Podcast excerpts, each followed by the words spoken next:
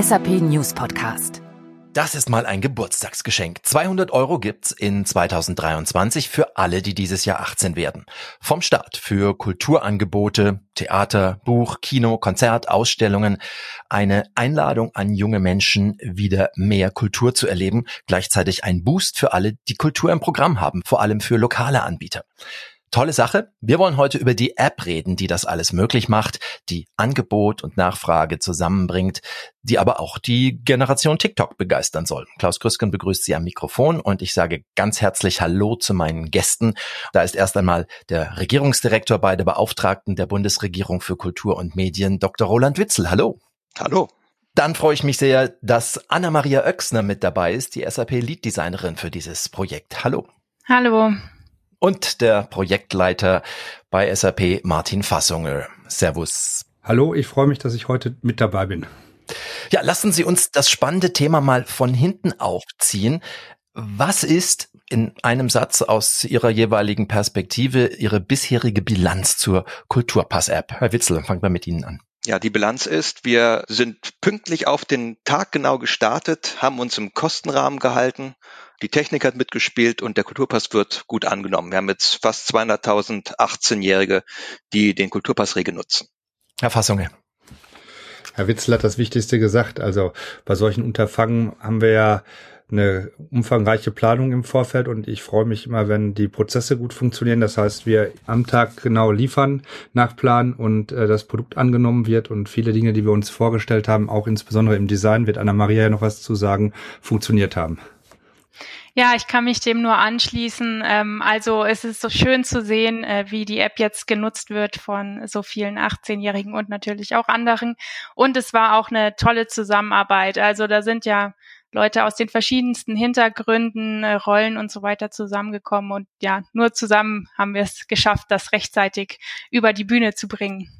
Und über dieses Miteinander wollen wir heute auch reden. Herr Witzel, wie kam es überhaupt zur Idee, diese Kulturpass-App zu starten, dieses Kulturpass-Angebot zu machen? Naja, als ähm, die, die Pandemie im vergangenen Herbst äh, zur Erleichterung von uns allen langsam abebbte, da bot sich uns ähm, folgendes Bild. Zwei gesellschaftliche Gruppen waren von den Corona-Maßen besonders betroffen.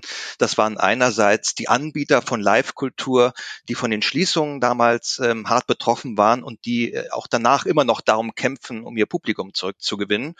Und auf der anderen Seite die Jugendlichen, die während der Pandemie zwei Jahre lang kaum Gelegenheit hatten, kulturelle Vorlieben zu entwickeln und Kultur zu erleben. Was lag also näher als diese beiden Personengruppen, also die Angebots- und die Nachfrageseite auf einem digitalen Marktplatz zusammenzuführen, dem Kulturpass. Wer kann den Kulturpass alles nutzen? Also 18-Jährige ist einmal eine Zahl, die im Raum steht. Was kann man noch genaueres dazu sagen? Ja, es ist jede und jeder aus jeder Altersgruppe kann die App downloaden, sich einen Account anlegen und dann auch die Suchfunktion der App nutzen. Die Zahl registrierter Nutzer ist daher potenziell um Vielfaches höher als die Anzahl ähm, der teilnahmeberechtigten 18-Jährigen. Und von dieser Möglichkeit wird auch reger Gebrauch gemacht. Wir haben jetzt bisher knapp 500.000 Personen aller Altersgruppen, die die App downgeloadet haben. Das virtuelle Budget von 200 Euro können allerdings tatsächlich nur diejenigen in Anspruch nehmen, die in diesem Jahr 18 Jahre alt werden, also der Jahrgang der 2005 Geborenen. Und äh, wenn der Kulturpass ein Erfolg wird, worauf wir alle seit langem mit großem Einsatz hinarbeiten, dann soll er auch verlängert werden, damit auch zukünftigen Jahrgängen von 18-Jährigen ähm, das Budget zur Verfügung steht. Das heißt, für alle 17 und 16 und 15-Jährigen besteht Hoffnung. Es besteht Hoffnung. Wie viele 18-Jährige gibt es denn potenziell in diesem Jahr überhaupt, die mitmachen können? Ja, wir haben uns da schlau gemacht. Ähm, das Statistische Bundesamt sagt, das sind 750.000 Personen, die in diesem Jahr 18 werden. Und wir haben uns da bei der Festlegung des Personenkreises äh, bei unseren europäischen Nachbarn orientiert, die vergleichbare Programme aufgelegt haben, insbesondere die Franzosen mit dem Pass Culture. Herr Fassung, wie kam denn die Aufgabe bei Ihnen an? Was war die besondere Herausforderung dabei? Ja, ich sag mal so, wir sind, wir sind trainiert mit speziellen äh, Arbeitsprozessen solche Anfragen der Bundesregierung gerade im öffentlichen Sektor auch schnell umzusetzen. Wir haben ja die letzten drei Jahre erfolgreich die Corona-Warn-App gebaut fürs Gesundheitsministerium und wir haben auch hier viele Erfahrungen mitgenommen aus dem Umfeld. Wichtig ist ja, wenn man sich das überlegt, dass zum Beispiel der Pass Kultur drei Jahre plus gebraucht hat, um komplett rausgerollt zu werden das fanden wir interessant, haben wir gesagt, wir versuchen dasselbe in sechs Monaten zu machen. Das geht natürlich nur, weil wir ein bisschen anderen Ansatz gewählt haben, weil wir, was die Requirements angucken, also angeht, auf den Passkultur gucken muss. Aber ähm, wir haben, wie gesagt, ein agiles Vorgehen. Herr Witzel und das BKM haben sich dem angeschlossen und äh, sprinten mit uns seit Januar durch die Welt. Das äh, ist, glaube ich, ganz wichtig zu sagen, weil natürlich eine Verwaltung ja nicht gewohnt ist, äh, solche Projekte so schnell in Execution zu bringen. Und ich glaube, wir können das auch so sagen. Wir sind ja eines der wenigen Projekte, die auch im Digitalumfeld in der Bundesregierung in Time abgeliefert hat. Und da gehören immer zwei Dinge dazu. Da gehört äh, der Auftraggeber dazu, der sich auf dieses Verfahren mit uns einlassen muss und natürlich äh, wir, äh, die dafür sorgen müssen, dass wir technisch, aber auch was den Requirements-Prozess angeht und auch einige andere Dinge dann erfolgreich in der Zeit landen. Wie muss man sich diese Zusammenarbeit zwischen dem Büro der Beauftragten der Bundesregierung für Kultur und Medien konkret vorstellen, so auf der Arbeitsebene? ja, die Zusammenarbeit zwischen den Teams war oder beziehungsweise ist außerordentlich eng. Das zeigt sich auch schon daran, dass es in den vergangenen neun Monaten nahezu täglich mehrere Meetings, Marathons gab, Besprechungen, in denen eben unsere Vorstellungen und Wünsche ähm, von SAP auf technische Machbarkeit und Umsetzbarkeit geprüft wurde. Ähm, ich glaube, man kann schon sagen, dass ein Stück weit zwei Welten aufeinander geprallt sind. Hier die deutsche Ministerialbürokratie und das äh, Berufsbeamtentum mit seinen ausgeprägten Hierarchien und langen Entscheidungswegen. Dort die agile Welt der IT-Entwicklung mit ihrer ganz eigenen Sprache, aber wir haben uns in den neun Monaten gut aneinander gewöhnt und angepasst und ich meine, dass wir uns bei der BKM auch etwas von den agilen Prozessen abgeschaut haben. Jedenfalls ist der Kulturpass der lebende Beweis dafür, dass Bundesverwaltung und digitale Großprojekte durchaus zusammengehen. Ja, an der Stelle ist vielleicht mal wichtig zu sagen, was agil heißt. Also es wird ja in allen Kontexten in allen Management-Kontexten, auch gerade in Verwaltungskontexten immer gesagt, ah, die Mitarbeiter und wir alle müssen agil sein. Das heißt bei uns ganz konkret, ne, agil heißt, dass wir die Zeitscheiben einplanen. Das ist das Erste, was Herr Witzel und die Kollegen äh, gelernt haben und sich darauf einlassen, dass wir in Sprints arbeiten. Die Sprints dauern in der Entwicklung zwei Wochen. So ein Sprint muss vorbereitet werden, datenschutztechnisch auch genau in zwei Wochen. Und dann wird der Sprint bei uns noch zwei Wochen technisch getestet, dass äh, keine Regressionen stattfinden. Dann müssen ja die Apps auch abgeladen werden in die App Stores und es muss ja auch die Security-Dinge laufen. Das heißt, es gibt einen festen zeitlichen Rahmen, wo wir die nächsten Sprints planen, wo wir den Inhalt reinbringen und das auch strukturiert in, mit einer festen Zeit und möglichst ohne viel schriftlichen Austausch. Also wie, wie Herr Witzel gesagt hat, finden die Meetings äh, mit der notwendigen Dokumentation statt, aber auch nicht mehr, weil A, wissen wir ja, dass, dass sich in der Regel keiner durchlesen kann. B ist immer die Frage, wie versteht man das? Und C, wie wird das hinterher umgesetzt? Und das haben wir seit Januar gemacht, bis zum Launch am 14.06. und jetzt auch in der, in Anführungszeichen, Phase 2 bis äh, Ende Oktober machen wir das genauso. Und das sorgt halt dafür, dass jeder weiß, es gibt so und so viel Sprints, es weiß jeder, wie der Prozess ist und wir wissen, wie wir in die Requirements reinkommen und wir machen aus meiner Sicht einen Zentimeter mehr, als dass wir nur äh, IT-Dienstleister für Herrn Witzel und das BKM sind, sondern Herr Witzel kann sich darauf verlassen, dass das, was äh, technisch gemacht werden muss, auch funktioniert. Wir arbeiten auch sehr stark im Datenschutz, das ist ja klar bei der öffentlichen Seite und äh, wir beschäftigen uns natürlich auch mit dem Content und kommen auch mit eigenen Vorschlägen und diskutieren die gemeinsam aus, was das Beste ist, um das Ziel, diese Zielgruppe, die Generation Z äh, zu erreichen. Und wenn Herr Witzel und sein Team nicht sich auf diese agile Arbeitsweise angepasst hätten, dann hätten wir auch nicht in sechs Monaten liefern können. Tolles Miteinander. Über die Datenschutzaspekte wollen wir später auch noch etwas ausführlicher reden. Frau Oechsner, mal eine ganz andere Zielgruppe, für eine ganz andere Usergruppe haben Sie hier eine App designt. War es trotzdem irgendwie Business as usual? Ja, wir leben ja auch in anderen Projekten den nutzerzentrierten Designprozess, weil auch bei SAP haben wir ja jetzt nicht nur einen äh, Nutzer, aber natürlich war es was ähm, Besonderes. Also wir haben direkt gestartet von Beginn an alle ersten Prototypen, erste Designs äh, mit Nutzern der Zielgruppe zu validieren. Also insgesamt haben wir knapp 400 Leute gehabt, die mit uns Nutzerstudien durchgeführt haben, um eben direkt Feedback von den 18-Jährigen auch zu erhalten. Ähm, wie gefällt es ihnen? Kommen sie so mit der Navigation klar? Ist es leicht verständlich? Und was Sie da im Einzelnen beachten mussten, ist auch ein Thema, mit dem wir uns beschäftigen wollen. Der Witz in Frankreich, Spanien, Sie sagten es schon, gibt es ähnliche Angebote. Was konnten Sie sich da abgucken? Von Anfang an war uns klar, dass eine mobile App das richtige Instrument ist, um die jugendliche Zielgruppe zu erreichen.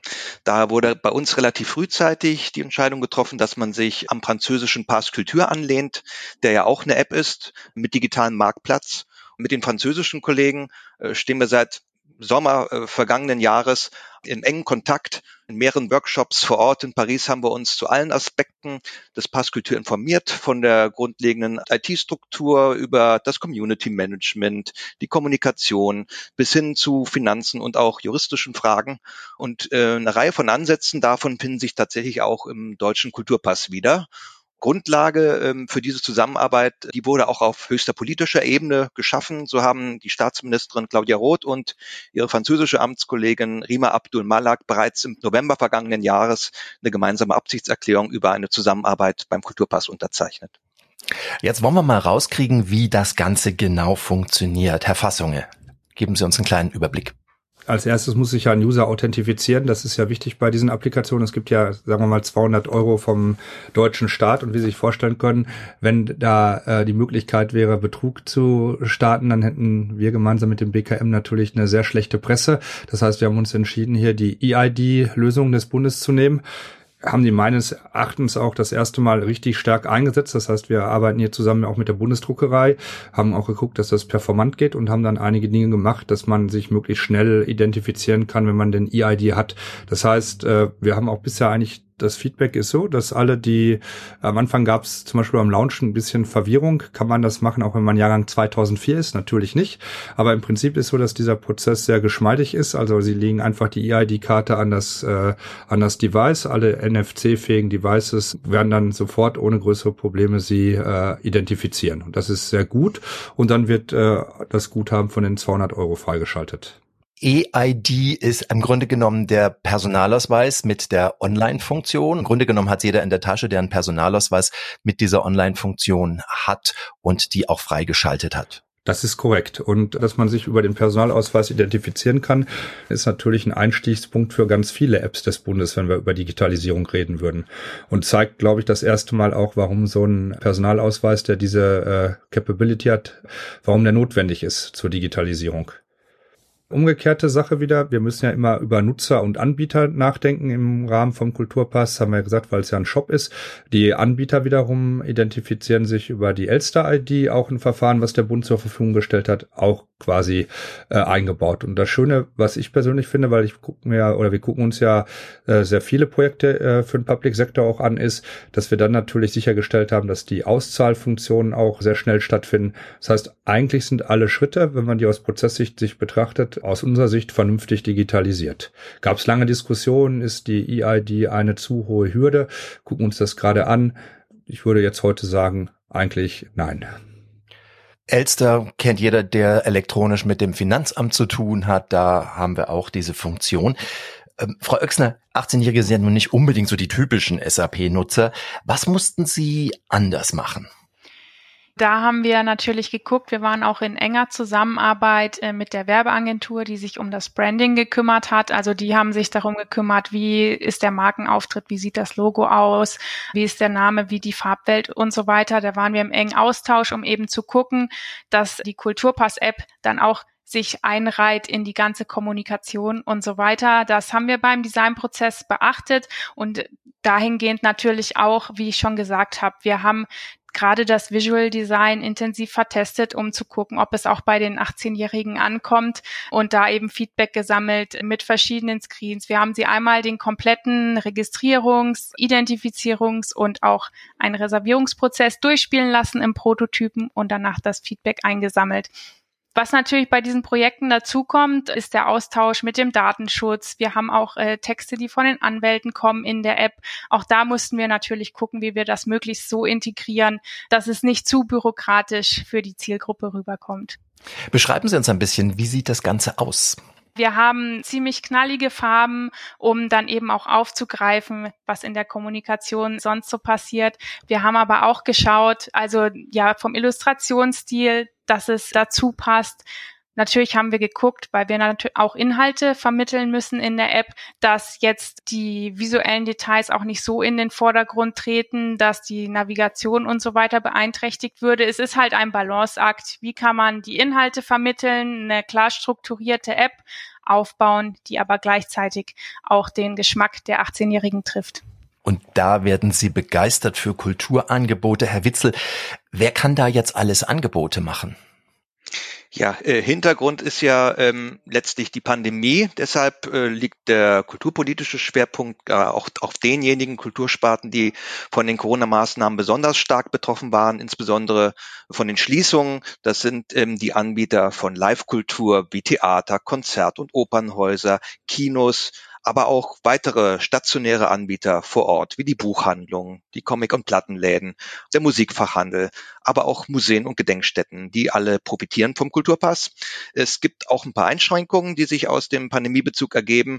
Weil der Fokus eben auf Anbietern vor Ort ist, sind die Streamingdienste und große Online-Versandhändler nicht mit dabei und äh, selbstverständlich sind verfassungsfeindliche und auch jugendgefährdende Angebote vom Kulturpass ausgenommen. Wie sieht das mit dem äh, Verhältnis von Stadt zu Land aus? Ich kann mir vorstellen, in der Stadt hat man eine, eine riesige Fülle von Angeboten, auf dem Land sieht es eher spärlich aus. Ja, der Kulturpass kann für Angebote bundesweit eingesetzt werden. Die Jugendlichen sind also nicht auf das kulturelle Angebot äh, in ihrem Wohnort beschränkt. Wir tun aber auch gezielt etwas dafür, um die Nutzung des Kulturpasses im, im ländlichen Raum gerade auch noch attraktiver zu machen. So werden wir ja jetzt mit einem neuen Format, das nennt sich Kulturpass vor Ort, gezielt Informationsangebote und auch kulturelle Erlebnisse in die Regionen bringen, wo Anbieter und Nutzer des Kulturpasses vielleicht noch nicht so zahlreich vertreten sind und wo genau diese Orte legen, das verrät uns ein Analysetool, das uns SAP gleich mitprogrammiert hat. Herr Fassungen, nehmen wir mal ein Beispiel. Ähm, ich bin der kleine Buchladen an der Ecke. Hab hier einen bei mir auch im Viertel. Und äh, wie kann ich Anbieter werden bei der Kulturpass-App? Erstmal muss man sagen, ähm, der Kulturpass auf die Frage an Herrn Witzel nochmal den Stadt-Land-Gegensatz, der in meiner Kultur diskutiert wird, der kann diese Dinge eigentlich aus meiner Sicht sehr gut kitten. Ich kann das deshalb sagen, weil ich mich ja ansonsten also privat im Großraum Karlsruhe äh, bewege, aber regelmäßig meinen Wohnwagen im Schwarzwald besuche und ich verteste das immer aus Spaß im Schwarzwald, weil mich wirklich, was, was ich wirklich interessant finde, ist, dass man auf einmal sieht, welch reichhaltiges Angebot es denn eigentlich auch im ländlichen Raum gibt. Also ich bin baff, wie viele Festivalmöglichkeiten es gibt. Es gibt auch sehr viele viele Kinos. Es sind gerade übrigens im nördlichen Schwarzwald, wo ich bin, auch fast alle Buchläden da drin. Und das heißt, wir haben das Onboarding für die Buchläden natürlich, insbesondere weil es sind ja sehr viele, ganz am Anfang auf der Liste gehabt, um da auf die Ausgangsfrage zurückzukommen. Und da ist es so, es gibt natürlich Ketten, die auch selber stärker digitalisiert sind und die die Auftritte auch äh, digital reinladen. Wir haben das allerdings auch so gemacht, dass ein Buchladen einfach einen Excel-Upload in das System reinstellen kann. Das heißt, der Buchladen geht, kann in Kontakt mit der Stiftung gehen. Wir haben, wie gesagt, vorher Onboarding-Workshops gemacht, um uns anzugucken, ob das Angebot prinzipiell verfährt. Und wir haben auch hier also überhaupt ja kein Hinweis darauf, dass das negativ ist. Und wir haben mal mit Herrn Witzel am Anfang überlegt, wie viel äh, Buchläden wollen wir denn zum Beispiel in den ersten zwei Monaten hinkriegen. Das haben wir locker übertroffen. Das heißt, für, für mich in Summe würde ich sagen, wenn das Angebot verstetigt wird, das muss sich ja auch erstmal breit treten, dann muss ja auch der Buchladen um die Ecke die Vorteile erkennen und gucken, wie das in sein Angebot reinpasst, in seine Aufgaben. Sehen wir da nichts, was äh, irgendwelche Probleme hervorhebt. Und ich bin, wie gesagt, mich selber am Wundern. Selbst in den kleinen Dörfern scheint das im ländlichen Raum gut funktioniert zu haben. Da muss man auch sagen, haben die Buchläden vor Ort noch eine andere Bedeutung als in der Großstadt, weil es ja alles viel übersichtlicher ist und äh, das ist, äh, finde ich, hat der Bund eine Plattform geschaffen, wo gerade ähm, auch im ländlichen Raum quasi Digitalisierung nachgeholt werden kann, weil ja ganz viele jetzt davon profitieren, dass man auch sieht, was geht. Und ich will darauf nochmal hinweisen, wenn, wenn ich mir das Angebot angucke, würde man natürlich sagen, wir machen das jetzt für 750.000 Jugendliche. Das ist ein, ein, toller Plan, weil aus meiner Sicht äh, Kulturförderung mal umgedreht wird. Das heißt, wir überlegen jetzt nicht, dass wir dediziert ein Museum fördern etc., sondern wir bringen Angebote an die Zielgruppe mhm. und ähm, man kann das natürlich vergrößern. Ne? Also diese diese Idee, den Kulturpass quasi als Kulturkompass zu haben, was Herr Witzel gerade gesagt hat, wenn, wenn man den nutzt, auch wenn man nicht in die Altersgruppe geht, der wird ja momentan nicht groß von uns äh, beworben, so dass nur Liebhaber sozusagen äh, wissen, was man damit was man damit machen kann. Aber da ist ja viel mehr Möglichkeiten drin, weil wir auf einmal in der Tat wirklich eine Plattform schaffen, um Angebot an die Zielgruppe zu bringen und ich denke auch, dass sich die Denkweisen im Ministerium auf einmal dadurch verändern. Wir haben, ich, ich gebe das offen zu, logischerweise in den Diskussionen auch ein paar Konflikte, was zum Beispiel Einsatz bei Generation Z von Social Media angeht. Wir haben es ja hier mit einer Generation zu tun, die sich in der Regel nicht über die Medien informiert, die sie als äh, Erwachsener benutzen. Also ich habe also zu glauben, dass die jetzt sagen wir mal überregionale Tageszeitungen lesen, den Feuilleton-Teil von der Zeit oder von der Süddeutschen oder von der FAZ, das ist nicht der Fall, sondern die bewegen sich eigentlich nur in Social Medien und man muss diese genau da abholen. Und auf einmal baut jetzt eine Bundesbehörde eigentlich ein Produkt ne, und kommt auf einmal in dieselben Diskussionen wie wir bei SAP, wenn wir ein Produkt am Markt platzieren wollen. Wie treffen wir genau die Zielgruppe? Wie holen wir die ab? Sie haben das vorhin gefragt. Warum hat auf einmal SAP hier ein anderes Design? Das sind Dinge, die wir sofort festlegen, aber das ergibt sich ja auch logischerweise, wenn wir im ERP-Kontext über Design reden, dann machen wir zigtausende Screens für Profi-User. Das heißt, hier machen wir das so, dass die Screens standardisiert und genormt sind, sonst kriegen wir das nicht übersetzt etc. In so einer App entscheiden wir uns natürlich von vornherein daran, dass wir die Designmethoden von Anna Maria so umsetzen, dass die auf die Zielgruppe passen. Das heißt, da gibt es natürlich kein standardisiertes Screenset und ähnliches. Gerade nochmal zurück zu den Anbietern, äh, bei denen wir gerade waren. Ähm, ich wollte es gerade nochmal zusammenfassen. Sie sagten, Excel-Sheet kann reichen, um da schon mitzuspielen. Also es muss nicht jeder ein SAP-System in irgendeiner Form in seinem Office, in seinem Laden, in seinem Kino haben. Ja, selbstverständlich nicht. Wir haben also, wir haben allerdings auch sehr viel gemacht, um gerade Kinos und Events onzuboarden. Das war ja auch zum Teil ein heikles politisches Thema.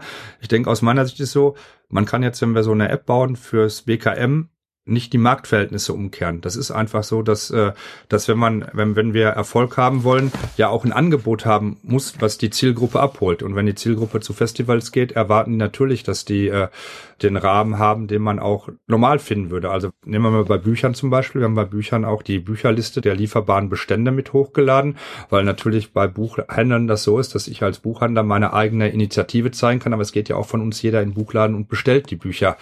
Und so haben wir es auch einfach gemacht. Das heißt, wenn ein Buchladen am Anfang keine eigene Initiative haben will, hat der per Default auf jeden Fall die Liste, die er sowieso zur Verfügung hat. Und diese Dinge muss man sich dabei betrachten. Wir haben auch für Museen festgestellt, dass wir Kassensysteme onboarden mussten. Also das heißt, diese ganze Integration der Infrastruktur der verschiedenen Kultursegmente haben wir auch im Rahmen der Möglichkeit gleich mit übernommen. Riesige Aufgabe. Ähm, Herr Witzel, wie viele Anbieter sind es denn insgesamt? Wir haben jetzt ähm, rund 8.300 Kulturanbieter, die sich entweder individuell registriert haben auf dem Kulturpass oder eben über Zwischenanbieter, ähm, Herr Hapassung hat sie gerade angesprochen, vertreten sind. Und das ist nach drei Monaten schon eine sehr gute Zahl. Und wie findet man diese Anbieter? Jetzt, wenn ich direkt in die App gehe, also der kleine Buchladen an der Ecke zum Beispiel, wie wird der gefunden? Ja, das äh, geht zum einen über die Suche, wie man es eben auch aus anderen Plattformen gewohnt ist. Aber was bei uns eben noch besonders ist, ähm, die Nutzer können entscheiden, ihren Standort freizugeben oder eine Postleitzahl zu hinterlegen und sie bekommen dann direkt äh, im Für dich-Tab sozusagen Anbietende in ihrer Nähe angezeigt. Also Sie können dann wirklich den kleinen Buchladen um die Ecke zum Beispiel direkt äh, im ersten Tab schon finden, weil dort wird dann eben alles aus dem 20 Kilometer Umkreis angezeigt. Oder nicht alles, aber eine Auswahl. Was waren denn, Frau Oechsner, noch wichtige Aspekte bei der Entwicklung der App? Ich denke an, an so Sachen wie eine Benutzerfreundlichkeit natürlich, aber auch Barrierefreiheit. Nutzerfreundlichkeit, natürlich soll, soll die App intuitiv bedienbar sein. Und selbst die Registrierungsprozesse und so weiter, das mit der Online-Ausweisfunktion zum Beispiel haben ja viele der 18-Jährigen noch nicht vorher genutzt gehabt. Also, dass man sie auch da durchführt, dass sie in der Lage sind, äh, sich damit zu identifizieren, um die 200 Euro zu erhalten. Ich glaube, viele Erwachsene haben das noch nie benutzt.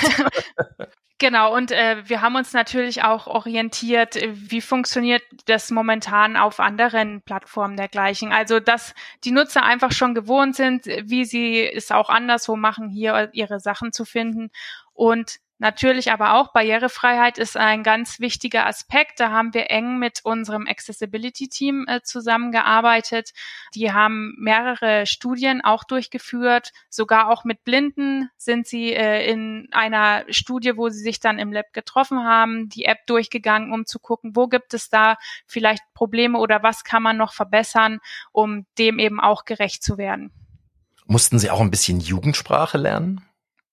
Ähm, wir haben ja in der App einen redaktionellen Teil, sage ich mal, also den äh, Banner, den viele kennen, weil er direkt auf dem Für dich-Tab oben sichtbar ist. Der wird von der Stiftung Digitale Chancen mitbetreut, also der redaktionelle Teil. Bei anderen Aspekten der App, ähm, wir haben natürlich auch immer geguckt, dass wir jetzt gerade wenn es um ja, ich sag mal, Prozesse wie die Identifikation geht, dass wir da auch Vertrauen schaffen und natürlich auch die datenschutzrechtlichen Aspekte im Hinterkopf behalten, dass wir die Nutzer hinreichend aufklären, was passiert.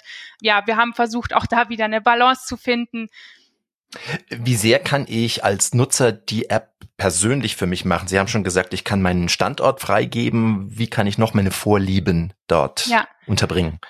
Ähm, Im Registrierungsprozess ist es so, äh, dort können die Nutzer auch Vorlieben angeben. Also da geht es dann drum, sie können sagen, welche Kategorien interessieren sie besonders. Äh, wenn jetzt Nutzer zum Beispiel sich für Konzerte oder Bücher interessieren, können sie das entsprechend dort hinterlegen und sehen dann auch wieder im Für dich-Tab genau basierend auf diesen äh, Kategorien dort unterscheiden wir sogar. Also wir haben einmal die Gefällt mir Sektion, die dann eben meine Vorlieben sind. Aber natürlich wollen wir die Nutzer auch inspirieren, sich auch über den Tellerrand hinauszusehen. Deswegen haben wir auch eine Inspirier mich Sektion, wo man dann andere Vorschläge bekommt und dann haben wir auch noch prominent den Auf gut Glück Button, wo man dann wirklich äh, sich mal durch die verschiedensten Angebote klicken kann, um zu schauen, ja, was vielleicht noch so dabei ist, was man nicht unbedingt auf dem Schirm hatte. Also da gebe ich dann doch einiges von mir preis. Was waren denn die wichtigen Anforderungen in Sachen Datenschutz, Datensicherheit, Herr Witzel? Datenschutz, da war es so, dass ähm, tatsächlich ein Großteil der Projektbeteiligten in den vergangenen sechs Monaten einen Großteil ihrer Lebenszeit dem Datenschutz geopfert haben. ähm, Maßstab für alles war die EU-Datenschutzgrundverordnung. Wir haben da ein sehr fundiertes ähm, Datenschutzkonzept äh, erarbeitet, gemeinsam mit unserem Datenschutz- und äh, Datensicherheits- äh, oder IT-Beauftragten hier in der Behörde, haben das auch mit dem Bundesdatenschutzbeauftragten alles abgestimmt und ähm, waren aber mit SAP in guten Händen, weil die ja mit der Corona-Warn-App große Erfahrung bei ähm, Umgang mit sensiblen Daten haben. Umgang mit sensiblen Daten, äh, Tagesgeschäft bei Ihnen, Herr Fassunge. Ja, aber äh, speziell in den Projekten im Public Sektor haben wir ein, also im Entwicklungsprozess ein, drei Dinge schon mal geändert. Wir haben sowohl den Datenschutz im Kernentwicklungsprozess drin, weil der Witzel das sagt, weil wir das wissen, dass man damit viel Zeit verbringt und wir haben uns dem also jetzt gestellt. Ich habe selber noch nie so viel Datenschutz wie die letzten vier Jahre gemacht, äh, habe das auch verstanden, worauf es drauf ankommt und das heißt, wenn man die Dinge direkt im Designprozess hat, dann kommt man damit durch. Wenn man das nicht hat, hat man Probleme und dasselbe gilt zum Beispiel auch für Security und auch fürs Design. Also häufig ist das ja so, dass der Datenschutz zum Beispiel ein Appendix in den Development-Projekten ist, weil es ist nicht im Development-Kernteam drin, bei uns ist das im Kern der Aktivitäten drin. Wir besprechen dann auch die UI-Entwürfe, also wie sehen die Screens konkret aus mit dem Datenschutzteam und mit den Anwälten. Und alles, was ich äh, bezüglich Personalisierung vorhin erwähnt hatte, ist äh, auch alles komplett freiwillig. Also die Nutzer können Vorlieben angeben, sie können ihren Standort teilen, sie müssen aber nichts davon und werden trotzdem Angebote finden. Da fallen ja nun auch Nutzungsdaten an. Wer klickt auf was? Wer mag was besonders? Der Herr Witzel hat es vorhin schon angesprochen, Auswertungstool. Welche Erkenntnisse können die Kulturanbieter aus der Nutzung der App denn ziehen? BKM kann natürlich erstmal ähm, anhand dieses Analyse-Tools genau feststellen, wie viele Nutzer äh, registrieren und identifizieren sich täglich, äh, wie viele Anbieter aus welchen Sparten, äh, in welchen Bundesländern und Landkreisen, wo ist man unterrepräsentiert als Anbieter, wo liegt man überm Schnitt und vor allem für uns interessant, aber auch für, für die Anbieter selbst natürlich, welche Sparten oder Branchen profitieren bisher am stärksten vom Kulturpass. Und das sind einmal ähm, die Bücher, äh, die ganz vorne stehen, äh, sowohl bei der Zahl der Bestellungen als auch beim Gesamtwert der Bestellungen. Wir haben jetzt 190.000 Bücher, die jetzt in den letzten drei Monaten erworben wurden mithilfe des Kulturpasses. Dann ähm, der Bereich Kino, auch ganz vorne mit dabei mit knapp 130.000 Kinobesuchen und dann der Bereich Konzerte, Festivals, Bühne, da sind jetzt auch schon knapp 50.000 Besuche, die mithilfe des Kulturpasses gebucht wurden. Ja, die Auswertungsmöglichkeiten sind auf dem individuellen Level sehr eingeschränkt, würde man ja auch erwarten. Aber wir können vor allen Dingen, denke ich, das ist für die Politik sehr interessant, auch diese Diskussion immer, wie wird Kultur im Stadt-Land-Gegensatz angenommen, können wir Abgleichungen zeigen. Und das ist ja auch der Vorteil von solchen Apps, dass man auch unabhängig davon, dass man kritische Daten sammelt, doch sieht, wie, äh, also doch nachvollziehen kann, wie sich Kaufverhalten, Konsumverhalten, Anmeldeverhalten äh, realisieren. Jetzt ist das Ganze ein erstes Projekt dieser Art, ein Pilotprojekt. Herr Witzel, wie geht's weiter? Sie haben schon angedeutet, die nächsten Jahrgänge können sich schon Hoffnung machen. Ja, wie geht's weiter? Ähm, ja, bereits die Entwicklung des Kulturpasses war ja schon ein, ein kleiner Husarenritt, eine Parforce-Tour. Und kaum war gestartet, hieß es dann, ja, jetzt müsst ihr aber performen. Denn bereits drei Monate nach Start äh, dürfen wir jetzt den Nachweis erbringen, dass der Kulturpass ein Erfolg ist. Das ist nämlich Voraussetzung dafür, dass es äh, im nächsten Jahr dann auch weitergeht. Und äh, Haupterfolgskriterien oder KPI, wie es bei SAP so schön heißt, sind natürlich die Anzahl der 18-Jährigen, die den Kulturpass aktiv nutzen, die Anzahl der Anbieter, ähm, die Interaktion auf unseren Social-Media-Kanälen und die allgemeine öffentliche Wahrnehmung. Und wenn der Kulturpass ein Erfolg wird, worauf wir alle mit, mit großem Engagement hinarbeiten, dann ähm, soll das Programm im nächsten Jahr fortgesetzt werden, sodass zukünftig auch äh, weitere Jahrgänge von 18-Jährigen davon profitieren können. Herr Fassungen, was nimmt SAP aus dieser Zusammenarbeit mit? Für uns erstmal eine super Erfahrung, dass wir solche Projekte zusammen mit den Ministerien sehr schnell umsetzen können. Ich denke, wir haben viel gesehen auch, dass die Arbeitsweise sehr gut funktioniert. Herr Witzel musste ja viele Risiken mit uns eingehen. Also als wir letztes Jahr im November gesagt haben, wir liefern das genau am 14.06., glaube ich, war das gar nicht so klar, was das heißt, dass wir genau am 14.06. dann, äh, dann liefern. Wir haben sehr viel gelernt auch äh, aus, dem, aus dem Kulturbereich. Ich denke, das ist ganz wichtig. Man kann solche Projekte nur erfolgreich machen, wenn auch auf Seiten des Industriepartners das Interesse am Inhalt da ist. Das heißt, ich glaube, das kann man so sagen. Wir haben von Herrn Witzel und vom BKM sehr viel genannt, wie die Kulturszene aufgesch äh, sich aufsplittet. Ich persönlich oder wir persönlich haben bei mir im Team sehr viel über die Generation Z gelernt, also wie die sich verhält, weil eigentlich waren wir der Ansicht, es gibt 200 Euro Staatsknete, jetzt mal einfach gesagt, ja.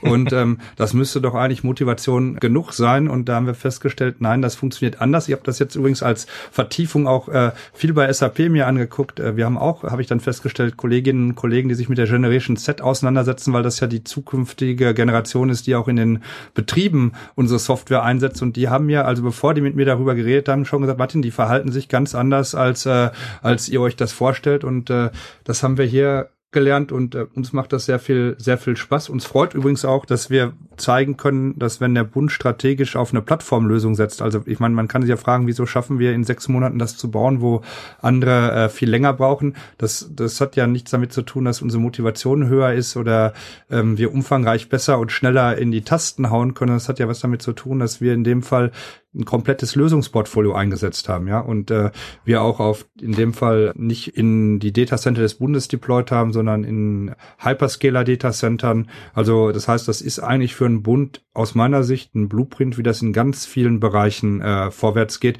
Wenn wir, äh, Witzel hat das gerade einmal gesagt, alle Dinge überregulieren, dann werden wir äh, so eine App nicht liefern. Und das ist auch der Challenge für so eine Behörde auf einmal, weil man ja, wie gesagt, mit der App auf einmal im Consumer-Raum drin ist und eigentlich ein Produkt baut und auch in Produkten denken muss, was auch politisch übrigens interessant ist aus meiner Sicht, weil man dann ganz andere Möglichkeiten hat, auch die Politik ja, zu verkaufen ist jetzt falsch, aber die Politik anders an an die Nutzer zu bringen sozusagen. Das ist ja eine tolle, das ist ja eine tolle Entscheidung, dass man gesagt hat, wir machen das komplett barrierefrei. Wir gucken, egal was es ist, wir bringen das rein. Wir haben hier keine Auswahl, dass wir, weiß ich, deutsche Hochkultur fordern können. Da sind ja ganz viele Dinge auch konzeptionell vom BKM drin die äh, wirklich eine tolle Sache sind. Und ich persönlich glaube halt auch, dass natürlich wir nach drei Monaten zeigen müssen, dass es funktioniert, aber so ein Angebot muss sich auch verstetigen. Es dauert ja sehr lange, bis die Bürger das wahrnehmen, bis man auch sieht, wie eine Wirkungsweise ist. Aber ich würde sagen, wir können, das gilt jetzt wieder für SAP und wir machen das auch äh, zusammen mit unserem Vorstand. Wir werden, wir diskutieren sehr viel, was man äh, aus dieser App lernen kann für die Digitalisierung auch im Bund, weil wir, wenn wir das abstrakt bedachtet haben, ja auch das Problem gelöst haben, wie kann der Bund zielgerichtet zum Beispiel Mittel auszahlen. Ja, Sie können sich das ja vorstellen, das kann man in ganz vielen Bereichen machen. Und ich persönlich glaube, es ist auch völlig klar, dass nur digitale Plattformen eine Zukunft haben müssen und dass die digitalen Services, das wird so sein. Es wird jeder ein iPhone haben oder ein anderes äh, Mobilgerät, logischerweise. Also ich meine jetzt iPhone nicht bei Apple bezogen, sondern ein Mobildevice. Da gab es ja am Anfang Diskussionen, wird das so sein? Da muss man auch noch eine Browserlösung haben. Das haben wir noch gemacht, aber im Prinzip, glaube ich, kann man als Learning sagen, man braucht heute mobile Lösungen. Die staatlichen Serviceangebote oder die staatlichen Dienstleistungen für den Bürger müssen so gehen. Und da kann man ganz, ganz viele Dinge machen. Und wie gesagt, zwei Kernprozesse sind hier drin, also Mittelauszahlung und auch äh, Identifizierung, Authentifizierung. Mhm. Frau Oechsner, was haben Sie gelernt? Was ist Ihr Learning aus diesem Projekt? Insbesondere aus der Zusammenarbeit konnte ich sehr viel lernen, sei es mit den Datenschutzkollegen, mit den Accessibility-Kollegen, auch mit dem BKM. Wie geht man dort äh, derartige Projekte an? Und ähm, aus Designsicht, also was mich beeindruckt hat, war, wie responsiv die 18-Jährigen waren. Also ich hatte ja erwähnt, wir haben vor dem Initialen der Re Release der App viele Nutzerstudien gemacht, aber natürlich ging es danach noch weiter. Kürzlich hatten wir über den Banner in der App aufgerufen zum Feedback geben, haben sich in kürzester Zeit, wirklich innerhalb von ein paar Tagen, haben über 1000 äh, Nutzer dort mitgemacht wow. und das ist einfach schön zu sehen, äh, dass sie die Möglichkeit annehmen, die App mitzugestalten. Gutes Feedback gewesen? Natürlich gibt es immer Sachen, die man noch verbessern kann. Und wir sind ja deswegen auch in Phase 2 schon dran, so nach und nach das mit aufzunehmen und einzubauen. Herr Witzel, es klang schon an, man kann da auch reingucken, wenn man nicht 18 ist. Wäre das eine klare Empfehlung von Ihnen, vom Ministerium zu sagen, auch alle nicht 18-Jährigen, alle Erwachsenen, Mittelalten, Alten, ladet euch diese App runter und schaut, was los ist, kulturell? Unbedingt, denn ähm, unter den 500.000 Personen, die die App ja bereits runtergeladen haben, sind ja auch viele tausende Nutzer und Drinnen und Nutzer, die eben nicht mehr 18 sind. Und das zeigt uns, die Menschen sind neugierig auf den Kulturpass. Sie sehen, der Kulturpass hat auch dann Mehrwert für sie, wenn sie kein Kulturpassbudget bekommen oder mitbekommen, es gibt ja im Kulturpass auch eine eigene Kategorie, nur mit kostenlosen Angeboten. Ähm, und natürlich kann man auch kostenpflichtige Angebote finden und sich Vorschläge machen lassen, für die man dann eben regulär bezahlt. Langfristig hoffen wir eben, dass sich der Kulturpass so zu einer Art Kulturkompass oder Kulturnavigator für alle Menschen in Deutschland entwickelt. Ich sag ganz herzlichen Dank. Das waren sehr spannende Einblicke in ein feines Projekt für junge Menschen und Kulturanbieter und auch äh, nicht mehr ganz so junge Menschen. Meine Gäste waren Dr. Roland Witzel, Regierungsdirektor bei der Beauftragten der Bundesregierung für Kultur und Medien, Martin Fassonge, Projektleiter bei SAP und Anna-Maria Oechsner, die Lead-Designerin für dieses Projekt. Ich sage Ihnen ganz herzlich Dankeschön. Danke Ihnen. Liebe Grüße ins Netz. Ja, vielen Dank. Ja, und ich bedanke mich heute auch noch ganz besonders bei Ihnen fürs Zuhören über vier Jahre. Es tut sich nämlich was beim SAP News Podcast. Ab dem nächsten Mal heißt es an dieser Stelle Tech It Easy. Im Fokus dann das Thema, das alle bewegt. Künstliche Intelligenz mit ihren Chancen, Herausforderungen und Möglichkeiten, die die neue Technologie insbesondere für Unternehmen bietet. Da ist SAP vorne dran. Es geht also spannend weiter hier und überall, wo es Podcasts gibt. Machen Sie es gut.